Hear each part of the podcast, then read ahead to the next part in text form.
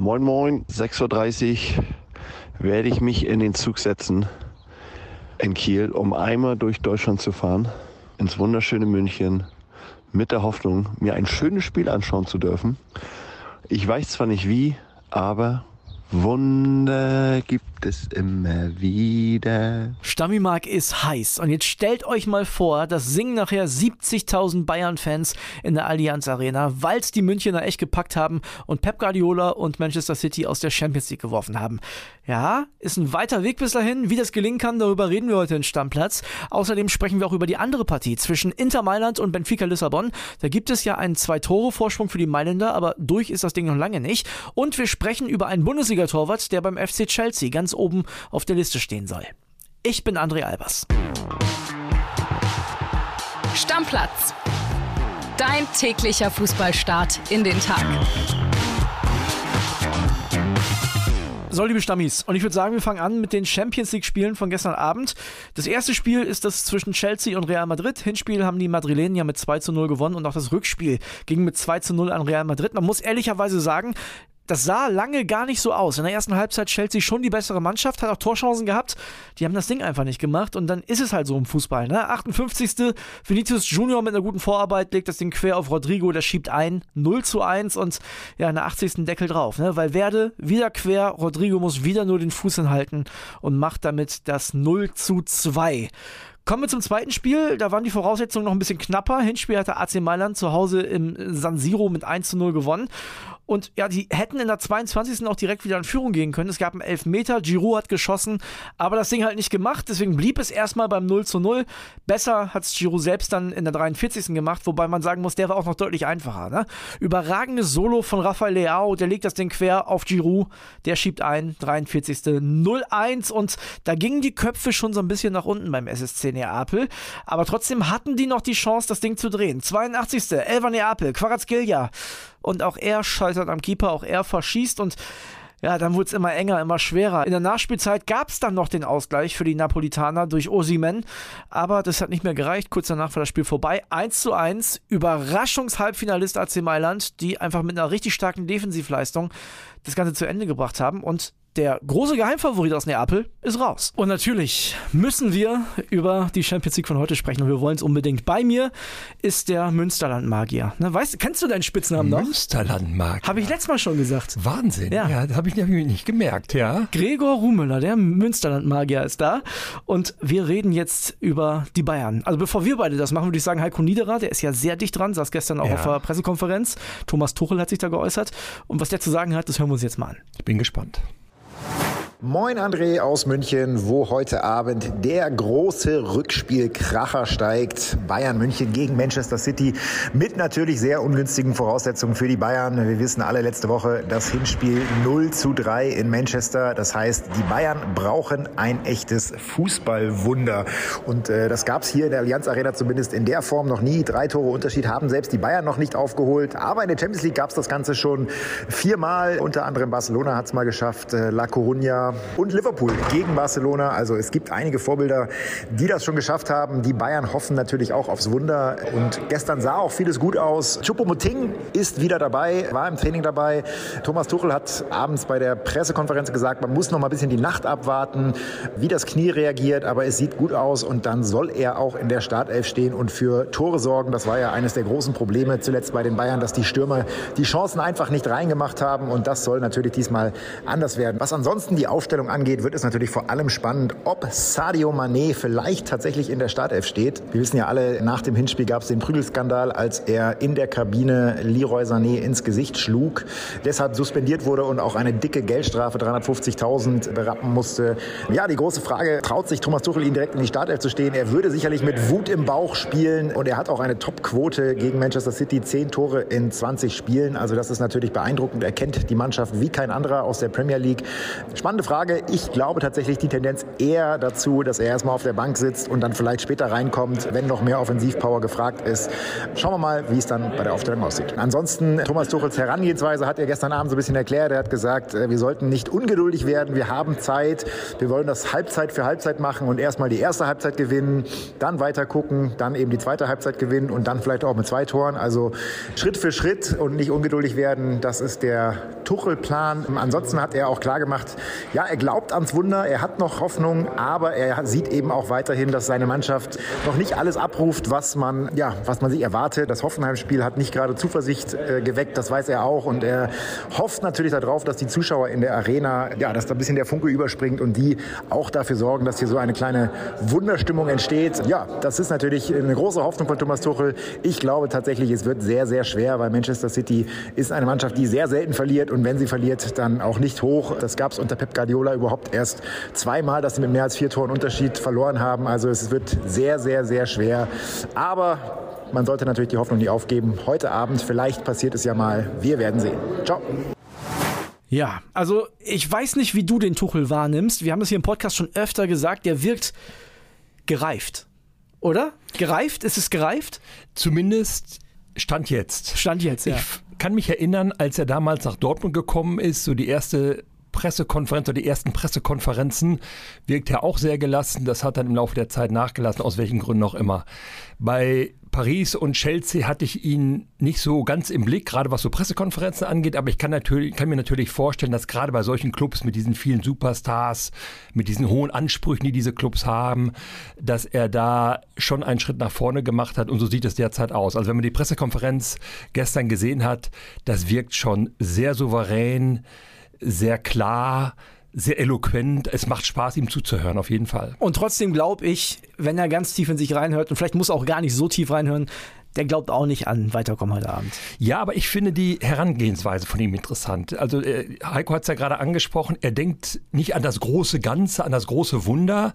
Erstmal die erste Halbzeit. Ne? Erst genau. genau, in kleinen Schritten denken. Erste Halbzeit, die gewinnen.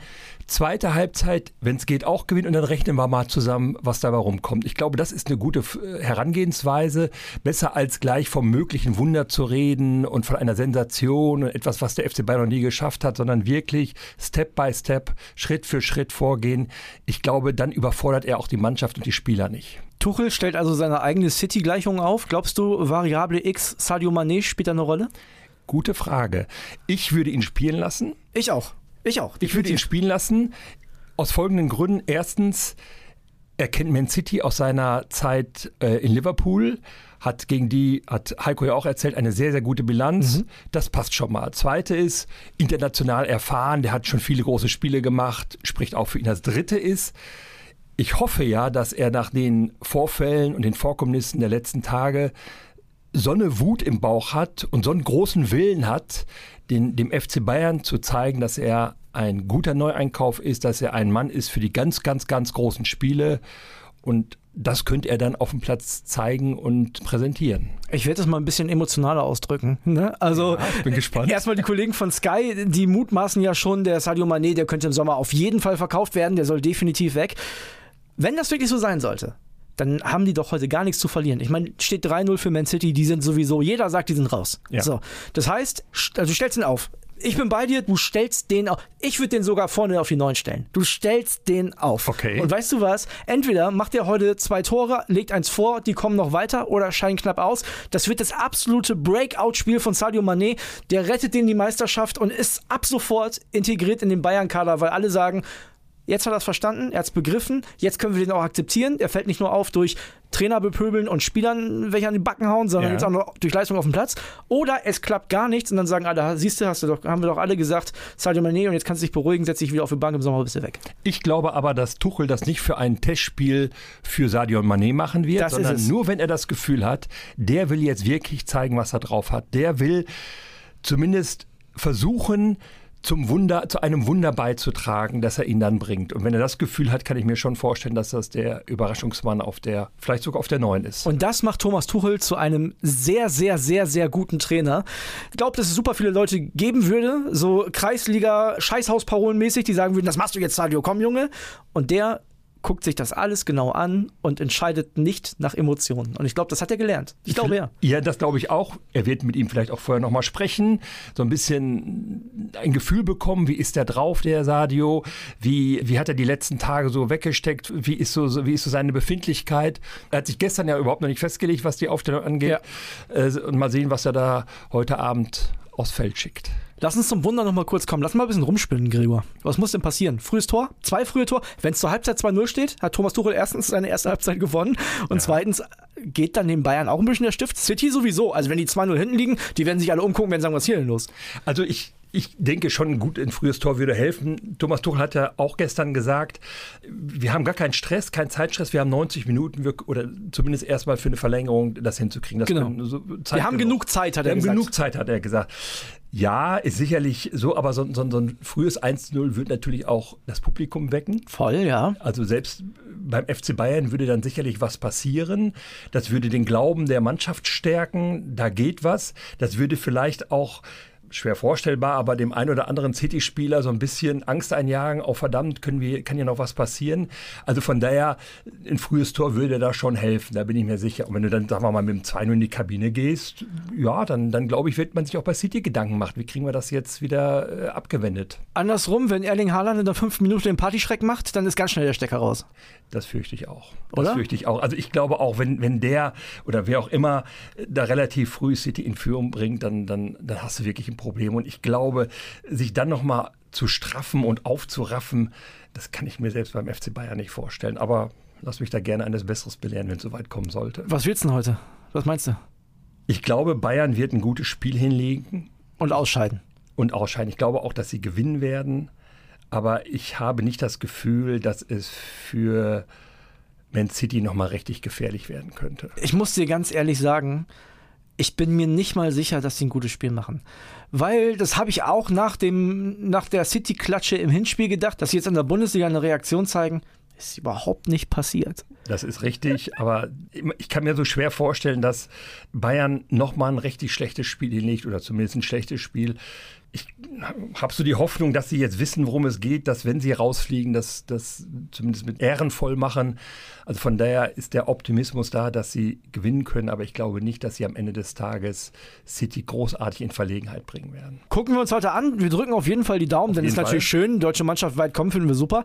Lass uns da noch mal über die andere Partie sprechen. Die klingt auch erstmal klar, ist sie vielleicht aber gar nicht. Wir reden von Inter Mailand gegen Benfica. Hinspiel hat ähm, Inter Mailand 2 zu 0 bei Benfica gewonnen. Aber wenn man sich so die Saison von beiden Mannschaften anguckt, dann ist es eigentlich eher ein Spiel für Benfica. Hätte ich vorher, vor, dem, vor der Partie gesagt. Meinst du, da ist noch was drin für Roger Schmidt und seine Jungs? Naja, die aktuelle Entwicklung spricht gegen Benfica. Zuletzt ja. jetzt drei Pflichtspiele in Folge verloren, zweimal in der Liga und das äh, Hinspiel gegen Inter. Das spricht dagegen. Dafür spricht Inter auch nicht in Topform. Jetzt am Wochenende gegen Monza verloren. Irgendwas aus dem unteren Mittelfeld der, der Serie A. Schwer zu sagen. Also ich, ich glaube, für Benfica ist es äh, schon mal überragend, im Viertelfinale zu sein.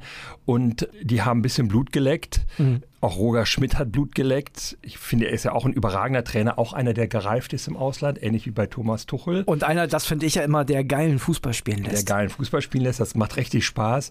Also ich kann mir schon vorstellen, dass er sich da was einfallen lässt, um das Ding noch zu drehen. Und es verrückt ist ja, es ist nur ein Torunterschied, 2-0, 3-0, ne? Aber ein 2-0 hast du schnell aufgeholt. Zwei Tore fallen schnell, drei Tore nicht so schnell. Das ist irgendwie ganz komisch, ne? Ja, und zumal, wenn du auf einen, einen Gegner triffst, der scheinbar auch ein bisschen verunsichert ja. ist, der bei denen es in der, in der Liga überhaupt nicht läuft, Platz 5 belegen sie aktuell, wenn ich das richtig weiß. Also von daher. Trainer Insagi sagt man in Italien, wäre schon weg, wenn die nicht im Champions League Viertelfinale so gut dastehen würden. Ja, siehst du. Also von daher würde ich Roger Schmidt und Benfica auf jeden Fall zutrauen, dass sie da heute Abend was reißen. Beide Spiele übrigens 21 Uhr bei der Saison. Kann man sich in der Konferenz angucken, aber viele werden wahrscheinlich sich für das Bayern-Einzelspiel erstmal entscheiden. Gehe ich mal von aus. Bis zur fünften Minute, bis Erling Haaland das 1-0 Wir warten es ab, ja. Ich habe noch was anderes Schönes, Gregor. Und zwar geht es da um Borussia Dortmund. Momentan ja auch ein bisschen einer unserer Lieblingsclubs hier in Stammplatz. Ja. Ich würde sagen, wir hören uns erstmal an, was Jonas Ortmann zu sagen hat, denn da geht es um Gregor Kobel. Der hat tatsächlich. Ach, mein Namensvetter. Genau, ne, der andere Gregor, der kleine. Der mhm. kleine Gregor. der ist kein Münsterland-Magier. Momentan ist er nicht mal ein Ruhrpott-Magier, ehrlich Wäre gesagt. Er auch einer, so, ja. Genau. Aber ich würde sagen, wir hören mal rein, was da los ist. Hallo André. Die 300 Millionen, die Chelsea im Winter in neue Spieler investiert hat, reichen offensichtlich nicht, um ein neues Meisterteam aufzubauen. Dementsprechend basteln die Blues im Sommer an einem neuen Großangriff, um in der Premier League endlich wieder eine bessere Rolle zu spielen als aktuell Platz 11. Ja, und da fällt eben auch der Name Gregor Kobel nach unseren Informationen. Der hat allerdings gar keine so große Wechselabsicht im Sommer. Ich kann mir natürlich vorstellen, nach dem Hinspiel, ich weiß nicht, ob du dich noch daran erinnerst, wo Borussia Dortmund 1 0 gegen Chelsea im Achtelfinal-Hinspiel der Champions League gewonnen hat. Da hat Kobel eine überragende Leistung gezeigt, äh, zwei unhaltbare rausgeholt. Ja, und dementsprechend sind die Blues spätestens dann auf ihn aufmerksam geworden. Er möchte sich vielmehr im Dortmund-Team noch wichtiger machen oh ja, und auch einen neuen Stellenwert in der Kabine erreichen. Im Mannschaftsrat ist er noch nicht. Ich kann mir sehr gut vorstellen, dass das im Sommer passieren wird, wenn es ja auch im Mannschaftsrat um Marco Reus, Mats Hummels und Jude Bellingham gegebenenfalls Änderungen gibt. Ja, und es gibt auch Gespräche in Dortmund um eine Vertragsverlängerung mit Gregor Kobel, der aktuell einen Vertrag bis 2026 hat.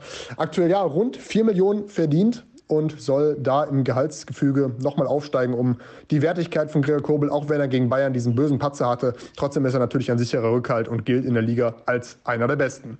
Liebe Grüße aus Dortmund und bis bald. Ciao. Der FC Chelsea, was ist das? Ein Kipper, das Mondi?